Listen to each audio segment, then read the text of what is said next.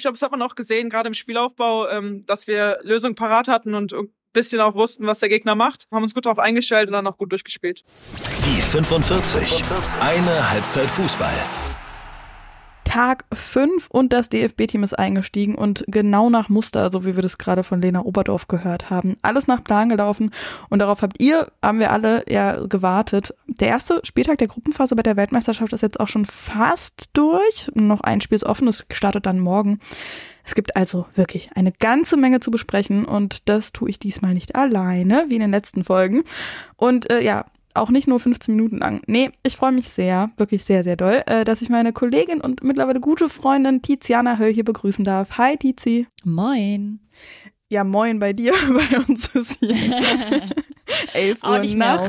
um 15 Uhr circa. äh, ist auch nicht mehr moin, aber ist ja so ein Ding, das sagt man ja eigentlich Ja. ganztägig. Ja, ja, sowieso als hier bei mir als Bremerin oder Werderanerin zumindest, weil Bremerin ja nicht, aber als Werderanerin rennst du damit bei mir auf jeden Fall offene Türen ein. Ja, Tizi ist unter anderem bei Elf Freunde immer mal wieder im Themenfrühstück zu sehen und zu hören und äh, macht jetzt zur WM da auch zu den DFB-Spielen immer so Instagram-Lives. Ansonsten findet ihr sie auch auf YouTube zu verschiedensten Themen im Fußball der Männer und ähm, er NFL-Podcast Women Coverage. Habe ich das so alles richtig aufgelistet, Tizi? Oder fehlt da noch was? Perfekt. Nö, Wunderbar. ähm, genau, äh, hauptsächlich eigentlich im Männerfußball unterwegs, deswegen wage ich mich heute mal so in neue Gefilde, aber habe ja eine Expertin an meiner Seite mit dir. Na, und Fußball ist ja Fußball, also da können wir ja alle immer was zu sagen, egal ob Männer- oder Frauenfußball jetzt. Also, wie hast du Das das Spiel jetzt geguckt? Äh, ich habe es zu Hause einfach geguckt. Ich habe mir ein bisschen Frühstück gemacht, ähm, habe meinen Hund da sitzen gehabt und ähm, habe das einfach in Ruhe geguckt. Ich muss sagen, das ist eigentlich, wenn ich zumindest irgendwie beruflich äh, danach äh, was damit mache, äh, schaue ich eigentlich Spiele am liebsten privat zu Hause in Ruhe. Ähm, wenn das danach einfach wirklich egal ist und ich dazu auch nichts mehr sagen muss und nicht wirklich aufpassen muss, dann schaue ich es auch gerne mal mit anderen Leuten zusammen. Aber ich finde, das lenkt dann schon auch oft ab. Ja, total. Also es geht mir dann auch immer so. Es, ähm, ist aber, finde ich, auch manchmal richtig wichtig, ähm, dass man das dann auch so mit den anderen macht. Gut, ich habe mir zwischendurch auf der Zugfahrt äh, zurück aus dem Stadion äh, noch schön meinen vierten Kaffee des Tages geholt und noch eine Banane und habe jetzt hier ein schön alkoholfreies Bier daneben stehen. Also würde ich sagen, wir starten mal rein. Das war der Spieltag. Ja, Deutschland gegen Marokko, Auftaktspiel äh, in diese Gruppe H und ey, was für ein Spiel war das? 6 zu 0 durch Tore von Alexandra Popp, Clara Bühl und Lea Schüller und auch zwei Eigentoren der Marokkanerinnen Zeynep Redouani und Hanane Eid El Hajj. Ja, auf jeden Fall eine sehr deutliche Angelegenheit und ich entschuldige mich jetzt äh, mal für, also nicht jetzt schon mal, aber ähm, ja, für meine recht falsche Prognose. Ich bin ja reingegangen und habe gesagt, ähm, dass wir nicht so wahnsinnig viele Tore sehen werden. Nun ja, bisher die meisten zum Auftakt so. Ähm, äh, Titi, wie ist denn dir das Spiel so bekommen? Wie hast du das gesehen?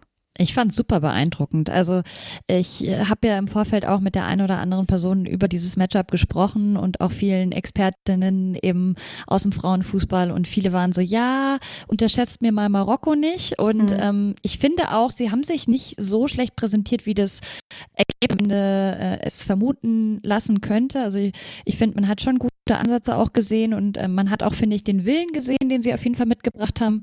Ähm, aber ja, dass die Deutschen das dann so cool runterspielen und sich eigentlich nie wirklich ähm, in Bedrängnis gebracht haben, bis auf ganz, ganz wenige Ähm, fand ich schon sehr, sehr beeindruckend und äh, lässt auch hoffen, finde ich, fürs restliche Turnier. Total. Also ich habe auch irgendwie gedacht, ne, ich habe ja vorher auch irgendwie gesagt, dass die Defensive vor allen Dingen Bauchschmerzen macht, finde ich, hat man dann auch gesehen. Und es waren ja auch einige Spielerinnen, die ausgefallen sind. Also eine Marina Hegering, die saß, saß zwar auf der Bank auch, aber ähm, hat nicht mehr eingegriffen. Auch Lena Oberdorf ähm, ist nicht eingewechselt worden, hat nicht gespielt. Das hat mir schon echt Sorgen gemacht, ehrlich gesagt. Sidney Lohmann dann auch wohl noch verletzt im äh, Abschlusstraining. Da habe ich leider auch noch keine weiteren Informationen dazu gefunden.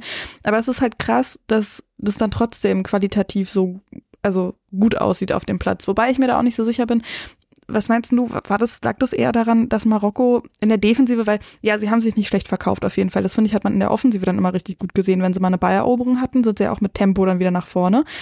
Aber die Defensive war dann doch schon eher, ähm, ja, ausbaufähig, was man auch an diesen zwei Eigentoren sieht, finde ich. Ähm, von daher, ich bin so sehr hin und her gerissen zwischen, ja, war ein sehr gutes Spiel der Deutschen, aber eben auch gegen Marokko, die in der Defensive echt nicht gut waren. Ja, voll. Also ich finde, äh, es war oft sehr, sehr unsortiert wirkten sie und irgendwie chaotisch, hektisch teilweise auch. Und eben dann ähm, auch die Torfrau, finde ich, war nicht so überzeugend äh, für mich. Ähm, also da gab es schon auf jeden Fall noch ganz, ganz ähm, viel Potenzial, um sich noch zu verbessern. Und man muss natürlich sagen, auch so diese physische Komponente, finde ich, hat man stark gemerkt, dass sie einfach teilweise im, im Eins gegen Eins und auch in der Luft und so, dass sie körperlich echt unterlegen waren. Also deutlich zierlicher, kleiner teilweise auch. Ähm, da haben schon, finde ich, die deutschen Spielerinnen ja, äh, nochmal eine ganz andere Präsenz auf den Platz gebracht. Ja, liegt dann vermutlich auch an der Professionalität, weil die heimische Liga in Deutschland ähm, doch professioneller ist als in Marokko, wo sie das jetzt auch erst anfangen, stark zu investieren in den äh, Fußball der Frauen. Aber dann gucken wir mal auf die Defensive des DFB-Teams, weil ich hatte da ehrlich gesagt vorher wirklich ganz, ganz dolle Bauchschmerzen, eben, dass eine Marina Hegering fehlt, dass auch die ähm, rechte Verteidigerin-Position von Svenja Huth übernommen werden musste, die dann in der Offensive ja so ein bisschen gefehlt hat und wo man auch in den Testspielen gesehen hat, dass sie das halt nicht so sehr gewohnt ist, so viel zurückzuarbeiten wie eben eine standesgemäße Rechtsverteidigerin. Ähm, stattdessen hat da, also statt Marina Hegering hat ähm, Sarah Dawson in der Defensivreihe mitgespielt, die ich in der Liga schon immer so ein bisschen wackelig finde. Wie hat sie dir jetzt gefallen, Tizi? Ich fand sie eigentlich ganz solide, muss ich sagen. Also ja, manchmal waren es so ähm, Fehlpässe oder so, wo mir aufgefallen ist, okay, ähm, das hätte jetzt nicht sein mhm. müssen, dass sie dann wirklich so direkt in die Füße der Gegnerin gespielt hat. Aber alles in allem, finde ich, hat halt diese Viererkette, die Defensive schon ganz gut äh, funktioniert dafür, dass man eben halt auch nicht die normale Formation gespielt hat, also mit der, mit dem normalen Kader. Ähm, von dem her, finde ich, waren sie, aber es lag natürlich auch eben an Marokko, die, ja, man muss halt sagen, jetzt auch nicht die totale Zerreißprobe für die, für die Deutschen waren. Nee, voll. Aber dann fand ich eben, wenn sie nach vorne gekommen sind, ist es dann doch echt recht brenzlig geworden. Und ich fand dann die Art und Weise, wie da geklärt worden ist, teilweise wirklich, also Holla die Waldfeder, kamen so ein paar gebolzte, äh, na, gebolzte Spiele, sage ich mal. Pässe würde ich so jetzt nicht unbedingt nennen. Ähm, ich glaube, Melanie Leupolz war das auch mal und ähm, ich glaube eben auch eine Sarah Dawson, die da wirklich teilweise äh, klären wollten mit einer Kerze, die dann total, also direkt vor den Füßen ähm, der Marokkanerinnen gelandet sind. Also das ähm, fand ich war dann schon eher, hat in der Defensive eher an Bol Bolzplatz erinnert. Ja, ähm, was mir aber aufgefallen ist positiv, dass halt mhm. wirklich äh, selbst Stürmerinnen wie eine Alex Pop oder so ständig mit nach hinten auch gearbeitet haben. Also ähm, ich fand äh, so als Gesamt haben sie echt äh, überzeugt, ähm, weil sich da auch keiner zu schade ist, finde ich, mit Spielerin. Ja, und dieses ja. Rotieren, das war, fand ich auch richtig, richtig stark. Also ähm, Alex Popp, die natürlich als Stoßstürmerin vorne am Start war, aber dann auch immer wieder mit zurückgezogen ist.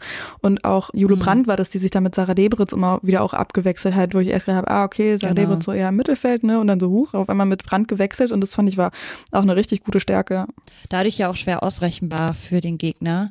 Ähm, was mir noch aufgefallen ist, mhm. was mich aber interessieren würde, was da deine meine Meinung ist, ich hatte das Gefühl vor allem in der ersten Halbzeit, dass über rechts echt nicht so viel gegangen ist offensiv. Also ich fand links deutlich stärker bei den Deutschen. Es, es hat dann aber in der zweiten Halbzeit so ein bisschen gekippt.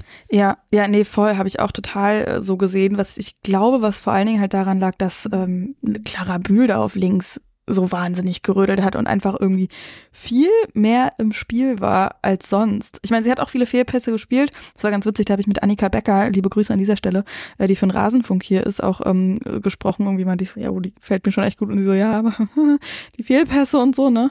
Aber ich glaube, das liegt dann eben auch daran, dass sie so viel probiert hat. Und ich habe irgendwie das Gefühl so, ich hatte wirklich bisschen Angst vor dieser Weltmeisterschaft für Clara Böhl, weil sie mir in den letzten Wochen so ein bisschen unsicher gewirkt hat. Fast nicht so 100% auf der Höhe. Aber wenn ich sie jetzt spielen habe sehen, da habe ich gedacht, okay, sie hat vielleicht einfach genau auf diesen Peak zugearbeitet und dann Chapeau, richtig gute Trainingseinteilung. Total, also ich fand sie total überzeugend. Also ähm, wie viele Vorlagen sie gegeben hat, wie sie bei Standards stark war, ähm, wie sie selber immer wieder den Abschluss gesucht hat. Also echt sehr, sehr beeindruckend und ähm, wenn du später vielleicht noch fragen solltest, weiß ich ja nicht, äh, wegen Spielerin des Spiels. Mhm. Natürlich irgendwie ist, ist Alex Pop äh, damit in der Verlosung, aber sie finde ich, äh, würde ich auf jeden Fall Top 3 ja, mit reinnehmen. Voll. Also für mich ist es sowieso, also sogar auch die Nummer eins, weil ich fände, Alex Pop wäre da so ein bisschen die zu einfache Wahl auch. Aber naja, es hat da damit dann ja natürlich auch nichts zu tun, ob es eine einfache Wahl wäre oder nicht. Aber ich habe mich auf jeden Fall richtig gefreut, als Clara Bür auch noch ihr Tor gemacht hat, weil ich finde es so stark, wie sie sich da eben reingehangen hat, auch ähm, Bälle verteilt hat, wie du auch schon gesagt hast, ne, und da einfach Tempo immer wieder aufgenommen hat, es immer wieder, ne, und das vermutlich ist deswegen auch so relativ viel gescheitert, weil sie es wirklich immer und immer wieder versucht hat, da über links reinzugehen. Ich habe hier übrigens ähm, bei der, der FIFA auf der Website auch was gefunden, was vielleicht deinen Eindruck auch unterstützen könnte. Hier die Final Third Entries, also wie oft man ins letzte Drittel gegangen ist, nach Aufteilung der Seiten. Und da ist die Le äh, lefte Seite, mh, die linke Seite ähm, mit 20 äh, ja, Einzügen drin und die rechte Seite mit nur 15. Also sind nur fünf weniger auch, aber ähm, ist auch schon so eine Tendenz zu erkennen. Hm. Ja, spannend. Was ich eben auch interessant fand, was wir eingangs auch gehört hatten, Lena Oberdorf war ganz witzig, sie war übrigens eigentlich äh, auf dem Weg zur Dopingkontrolle und äh, alle waren so ein bisschen überrascht, so, oh, Lena Oberdorf hat gar nicht gespielt und kommt jetzt trotzdem hier in die Mixzone, halten wir so mal kurz fest. Genau, da habe ich sie halt auch gefragt, ähm, ob das so das, das Spiel war, auf das sie so hintrainiert haben, weil in der PK, ich glaube, zwei Tage vor, vor dem Spiel hat Len, hatte Lena Latwein ja gesagt, ja, dass sie eben ähm, nochmal so Tiefensicherung ähm, ja, trainiert haben und auch Gegenpressing und eben auch ein Testspiel gemacht haben gegen ein Team, das Marokko imitiert hat. Und ich finde, das hat man total gesehen. Also gegen so ein 4-4-2 haben sie auch gespielt, äh, mit so einem Umschaltspiel. Und ich finde wirklich, dass man das gesehen hat, weil ja, die Defensive manchmal so ein bisschen chaotisch gewirkt hat und einfach zack rausbolzen. Aber auch wenn das ganze Team nach vorne gerannt ist, es war immer noch eine Person da, die sofort dann gemerkt hat, ah, okay, jetzt wollen die Marokkanerinnen gerade ähm, Zug aufnehmen. Jetzt bin ich da und stelle mich zur Stelle und äh, hau da gut was raus. Ja, voll. Also ähm, ich, ich finde, was man gemerkt hat, sind auch sowas äh, wie Laufwege, dass die die halt einfach sehr, sehr gut funktioniert haben bei den Deutschen. Ähm, von der Schärfe der Pässe, aber auch das Passtempo, es war alles irgendwie sehr sicher. Also eben, ich hatte selten mal das Gefühl, dass, dass die Deutschen so in, in so eine Unsicherheit geraten sind. Klar gab es mal Leichtsinnsfehler und so, das haben wir auch gerade schon ein bisschen besprochen, aber sie hatten eigentlich immer A, eine Idee und sie hatten halt so ihre Abläufe, Abläufe, auf die sie immer zurückgreifen konnten und das fand ich sehr, sehr also das hat man, finde ich, immer gemerkt. Also Total. und je weiter das Spiel natürlich fortgeschritten war und du bist dann irgendwie 3-0 in Führung und so weiter, desto mehr kannst du dir ja dann irgendwie auch rauslassen und mehr Kreativität und mehr Mut dann irgendwie auch. Aber deswegen waren, glaube ich, auch die ersten zwei Treffer von, von Alex Pop so wichtig, dass man halt einfach wusste, okay, wir stehen hier auf einem sicheren Grund und wir können ab jetzt können wir auch so ein bisschen noch mehr diesen Spaß auch zulassen.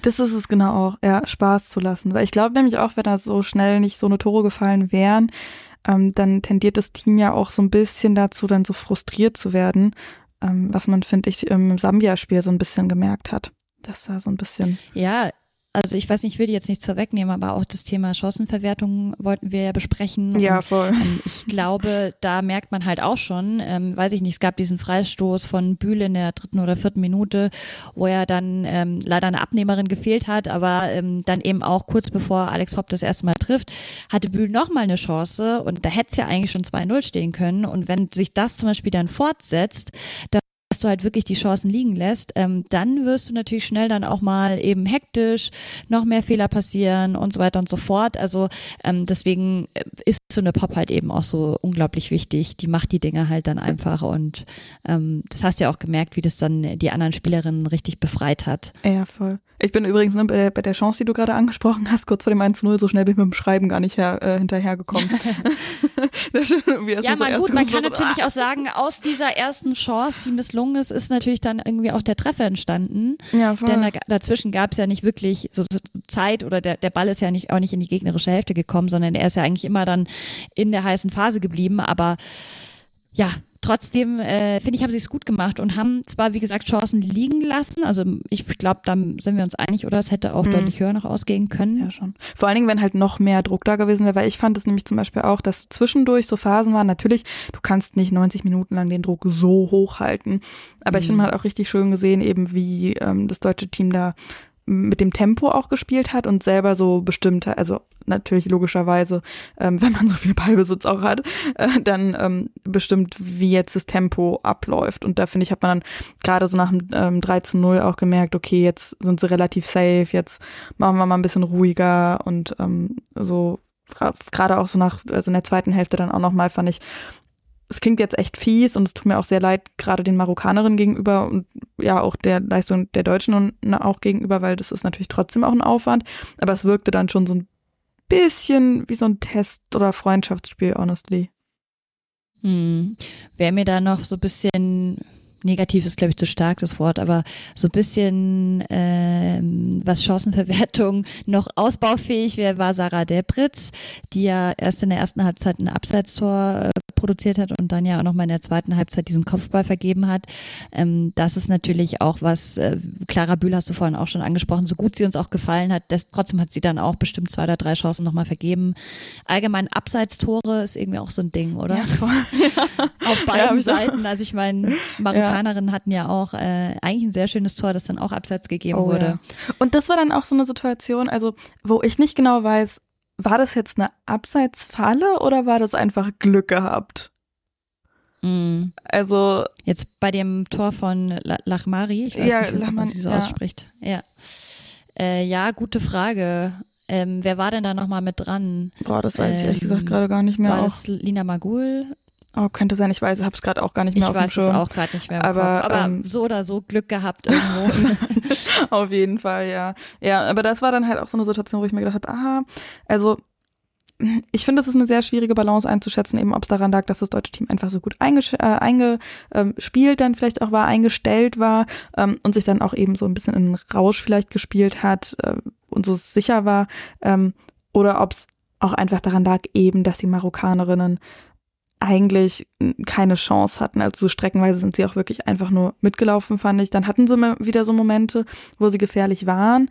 Aber ähm, ja, ich bin jedenfalls sehr gespannt, wie das dann aussehen wird, wenn es eben gegen andere, stärkere Gegnerinnen geht. Ich finde zum Beispiel auch, dass dieses Spiel gegen Kolumbien dann halt ein ganz anderes werden wird, allein weil die ja auch viel körperlicher noch ins Spiel gehen, sagen wir es mal so, in Erinnerung an dieses Testspiel nochmal gegen Irland, das nach 23 Minuten abgebrochen werden musste, weil es zu physisch war. Also ähm, ja, bin ich auf jeden Fall sehr gespannt. Und das Gleiche gilt eben auch dann für die Chancenverwertung. Ne? Ich glaube, sowohl Kolumbien als auch Südkorea sind jetzt, ähm, kann man viel mehr dann danach ablesen, wo das deutsche Team stehen äh, wird. Und ich finde, man sieht ja auch in den ganzen Aussagen von Martina Voss-Tecklenburg nach dem Spiel, die wirklich sagt so, hey, war eine ordentliche Leistung, aber so den Ball eher flach hält. Ähm, ich glaube, da will sie jetzt auch vermeiden, dass man jetzt so einen krassen Hype hat und sich denkt, oh ja, wir marschieren jetzt auf jeden Fall durch bis ins Finale.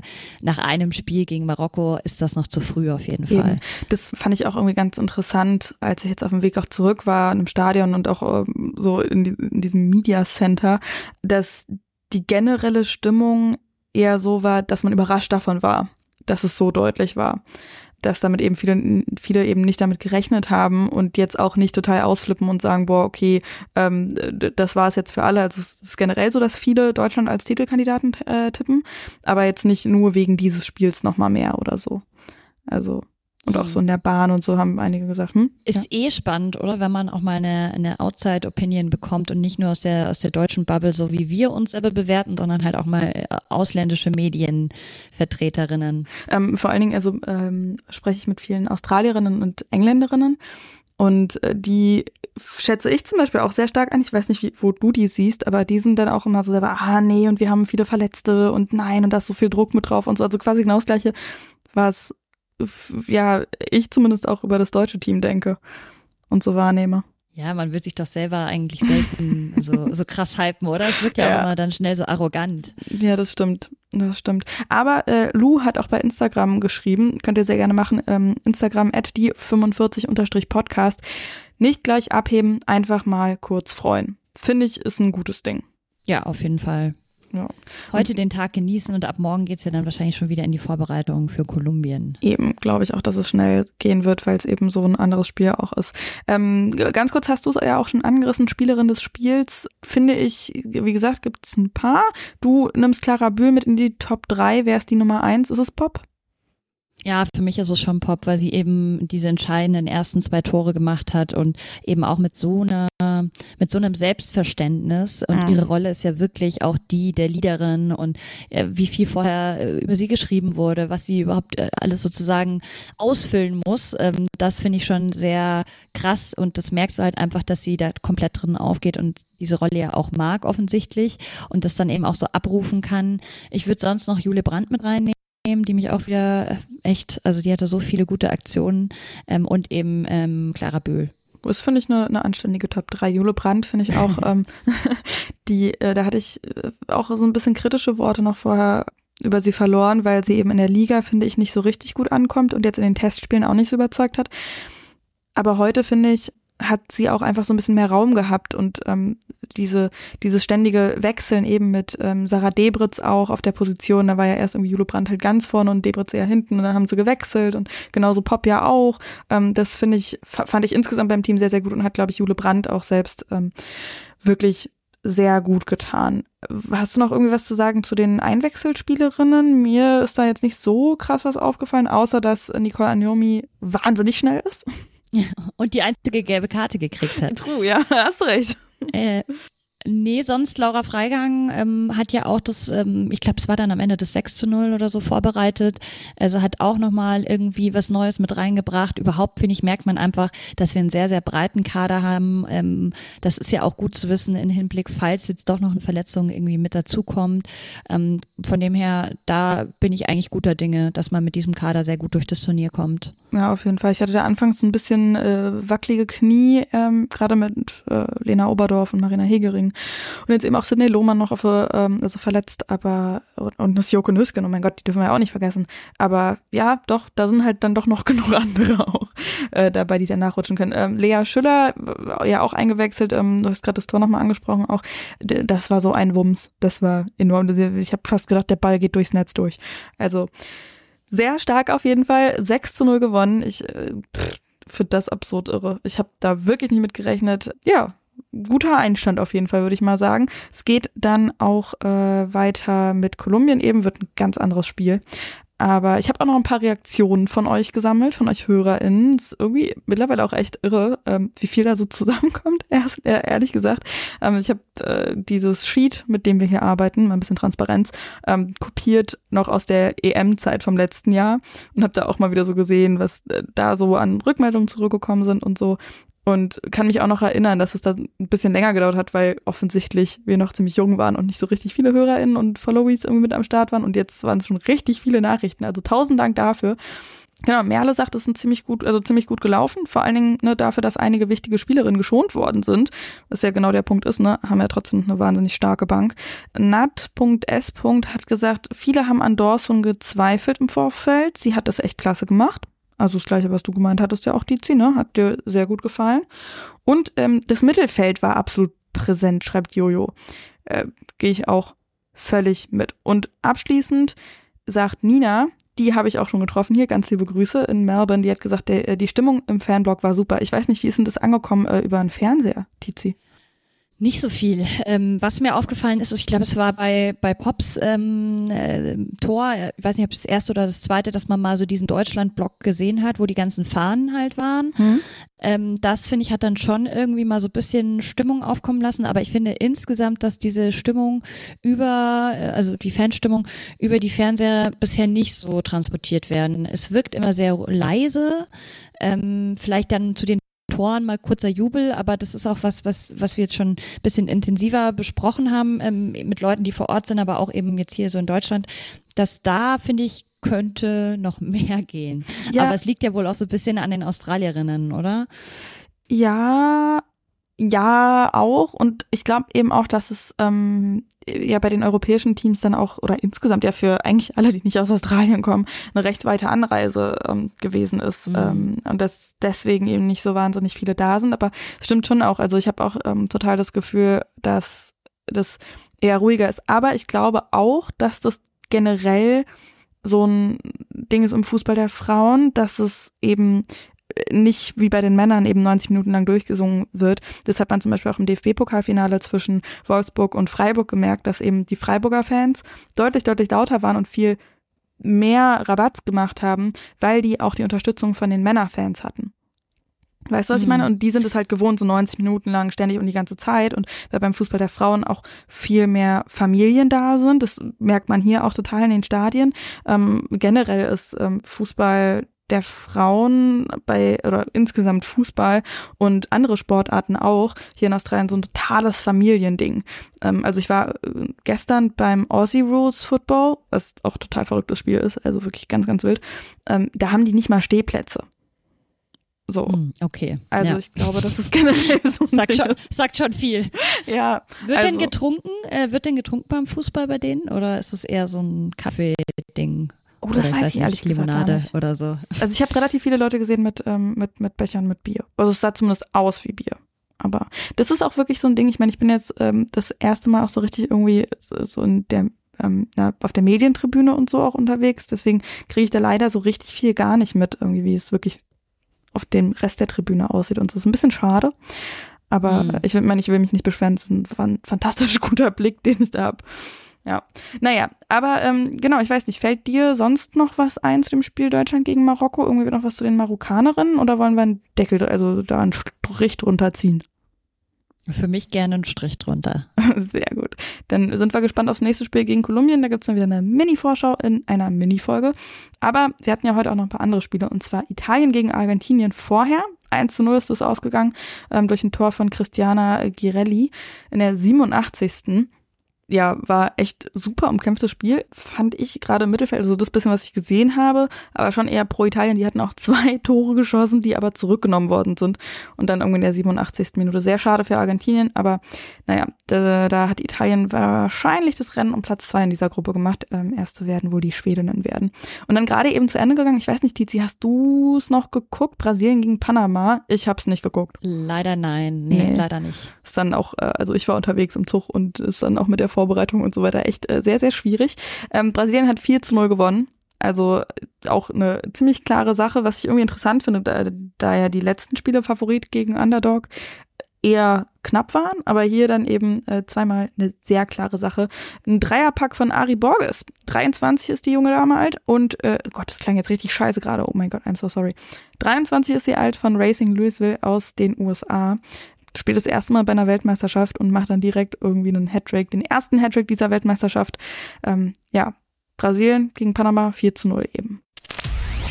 Hinter den Kulissen. Genau, dann sind wir nämlich bei diesem Thema eben auch ähm, Favoriten gegen Underdogs. Das ist irgendwie das Thema bei dieser WM, ne? Bisher? Bisher schon ist es so das Narrativ, aber ich glaube, das hat auch damit zu tun, dass wir gleich mit so einem Spiel eben reingestartet sind, mit eben Neuseeland äh, gegen Norwegen. Das war total irre. Also auch wie Neuseeland sich da angestellt hat, wirklich sehr, sehr beeindruckend. Und finde ich untermauert auch so ein bisschen das Ding, dass Norwegen äh, nicht mehr ganz so top of the notch ist. Sagt man das so? Ich weiß es nicht. Hm. Aber Steffi ja, hat eben. hm? total. Nee, total. Also äh, ich, ich glaube, viele waren da jetzt erstmal geschockt und vor allem wahrscheinlich auch viele, die eben Frauenfußball nicht so äh, täglich äh, verfolgen, weil äh, eben viele Expertinnen ja gesagt haben, ja, okay, Norwegen ist vielleicht eh nicht mehr so Top 5 so. Mhm. Aber ich glaube, für alle anderen ist es eigentlich schon immer noch einer der Favoriten gewesen. Es heißt ja jetzt auch nicht, dass sie deswegen keine Favoriten mehr sind. Ich finde, man darf dann auch nicht zu schnelle Schlüsse ziehen, aber es war auf jeden Fall sehr überraschend. Ja, und selbst wenn sie nicht als Top-Favoritin oder überhaupt als Favoritin gelten, der Unterschied zu Neuseeland, die ja das erste Mal überhaupt bei einer WM dabei sind, äh, war dann oder ist dann ja doch schon bisschen größer auch. Äh, Steffi hat auch bei Instagram geschrieben, äh, irgendwie werde ich den Eindruck nicht los, dass die gesetzten Favoritinnen in ihren Spielen echt große Schwierigkeiten haben. Anfangs gefühlt alle großen und im Laufe des Spiels können sich nicht alle fangen. Und eben dieses Nicht-Fangen haben wir ja auch bei Frankreich gegen Jamaika gesehen. Ey, das fand ich auch so irre. Ähm, der, dass, die, dass die das dann nicht geschafft haben und dass Jamaika den wirklich äh, einen Punkt abgeluchst haben oder halt zwei Punkte abgeluchst haben und einen selber mitgenommen haben, fand ich total irre. Aber jetzt eben mit Deutschland und Brasilien haben wir dieses Muster ja durchbrochen. Also, wer sind denn USA dann? ja Hm? auch beispielsweise. Aber USA da hat ja auch ich- abgeliefert. Ja, aber da finde ich zum Beispiel, das würde ich fast noch mit reinnehmen in die Kategorie, weil da fand ich, waren trotzdem noch so viele mehr Chancen mit drin gewesen, dass sie auch noch viel, viel höher hätten gewinnen können. Und die haben sich wirklich lange echt schwer getan. Fand ich zumindest. Also war Mhm. mein Blick darauf.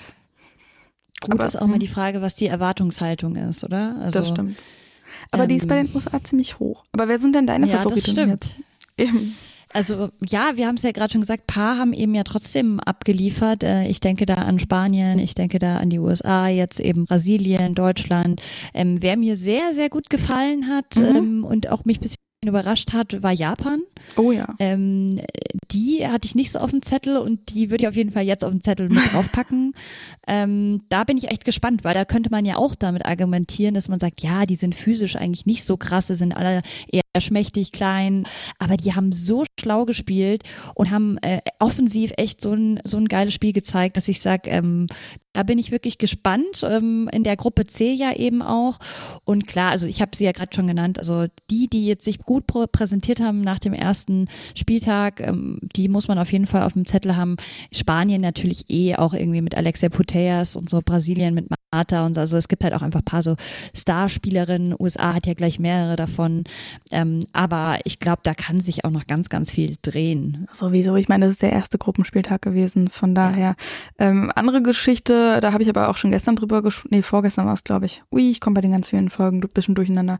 War ja auch noch eine lange Zeit so dieses Elver-Thema, aber da hat es jetzt auch schon ein bisschen keine Elfmeter mehr gegeben. Von daher, Hm. finde ich, können wir das auch so ein bisschen unter den Tisch kehren und erstmal noch weiter beobachten, ob der Rekord wirklich gebrochen wird oder nicht. Dann schauen wir mal auf die Gruppen. Ähm, nach diesem ja fast kompletten ersten Spieltag ein Spiel fehlt nur noch und zwar Kolumbien gegen Korea. Das äh, ja da kommen wir gleich noch dazu. Also nicht Nee, kommen wir nicht dazu. Wahnsinnig viel werde ich ja darüber nicht mehr erzählen. Aber schauen wir erstmal auf die Gruppen. In der Gruppe A führen gerade Schweiz und Neuseeland. Die stehen auf Platz 1 und 2. In der Gruppe B sind es Australien und Kanada. Da gehe ich in einer Woche wieder ins Stadion und ich freue mich so enorm drauf auf dieses Spiel. In der Gruppe C stehen Japan und Spanien auf 1 und 2. In der Gruppe D sind Dänemark und England. In der Gruppe E USA und die Niederlande. In der Gruppe F Brasilien und geteilt Frankreich und Jamaika. Und in der Gruppe G sind Schweden und Italien. Und in der Gruppe H Deutschland und dann eben Kolumbien oder Korea. Und äh, auch wenn es so ein bisschen Überraschung schon gab, finde ich, ist dann die Liste gar nicht so eine riesengroße. Also außer in Gruppe A, finde ich, ist es alles relativ, wie man es hätte erwarten können. Nach dem Spiel ist vor dem Spiel. Wie gesagt, morgen noch in äh, Gruppe H Kolumbien gegen Korea. Die machen da den ersten Spieltag zu. Wird, ja, wie gesagt, äh, mal interessant, dann auch äh, die Physis der Kolumbianerinnen nicht in einem Freundschaftsspiel hinter verschlossener Tür zu sehen. Wobei, ich glaube, ja, Irland auch sehr physisch ist, also wird es vielleicht gegen Korea ein bisschen anders. Dann haben wir noch zwei weitere Spieler aus der Gruppe A, die den zweiten Spieltag starten, und zwar Neuseeland gegen die Philippinen. Bin ich sehr gespannt, ob Neuseeland die guten Leistungen aus dem ersten Spiel gegen Norwegen wiederholen können. Und dann haben wir noch die Schweiz gegen Norwegen. Und wenn Norwegen da verlieren sollte, wolltest du gerade was sagen? Ich, ich finde nur, ich, ich finde nur, dass man die Schweiz oft so ein bisschen vergisst Mhm. und die schätze ich eigentlich auch recht stark ein. Deswegen könnte ich mir gut vorstellen, dass Schweiz und Norwegen auch ein Unentschieden rauskommen könnte. Okay, spannend, weil ich finde die Schweiz, ähm, ja, die haben gute Einzelspielerinnen, aber auch nicht so viele, als dass das das ganze Team, finde ich, nach oben tragen könnte. Ich hoffe, ich habe Mhm, das irgendwie Okay. gut erklärt oder verständlich erklärt. Also natürlich haben die eine Lia Welti zum Beispiel, aber insgesamt glaube ich, sind die als Team nicht ganz so auf der Höhe wie andere Favoritinnen zum Beispiel. Aber auf der anderen Seite, ja, Norwegen auch nicht so, sehe ich auch nicht so hoch. Insgesamt sich die Gruppe A nicht so irre stark, aber Mhm. naja, werden wir sehen. Tizi, dann sage ich ganz, ganz lieben Dank, dass du dabei warst. Danke dir, Nina. Das war ja, das war ja sehr schön und angenehm und wie als ob wir uns zum Kaffee treffen. Ja, finde find ich auch. Fehlt noch, ich war, wollte Ja. eigentlich noch eine Kamera anmachen, dann wäre es noch vielleicht noch ein bisschen witziger gewesen und noch ein bisschen closer. Ich finde es nämlich immer, dass das echt einen Unterschied macht, ob man sich noch sieht dabei. Aber ja. Ich muss sagen, ich Mhm. bin ähm, gar nicht pro äh, Kamera beim Podcasten, ich bin eher kontra.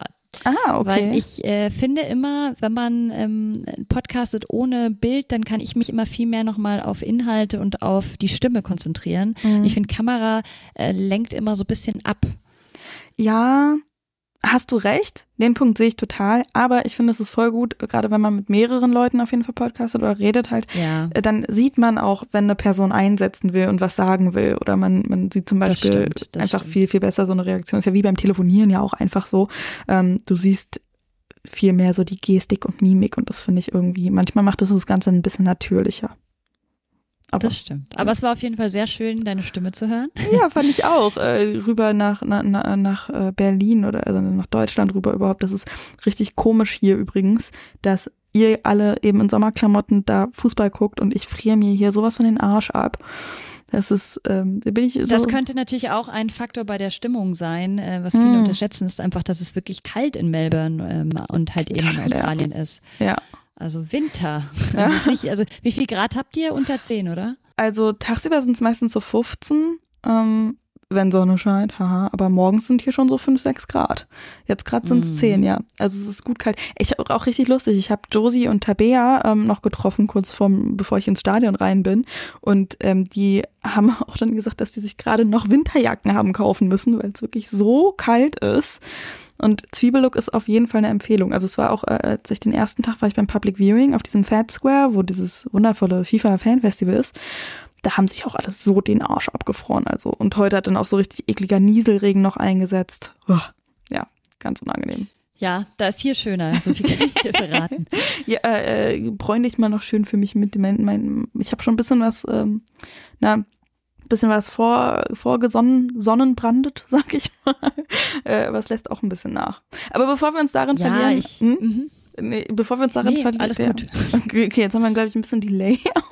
Nee, aber ähm, genau, ich wollte äh, noch mal, bevor wir hier wirklich Tschüss sagen, ist mir gerade noch aufgefallen, haben wir ja noch Feedback offen. Ich habe das gerade kurz vor der Aufnahme noch mal spontan nach hinten gerutscht, weil ich dachte, es ist irgendwie blöde, wenn wir loslegen zu reden und dann erst noch mal Feedback.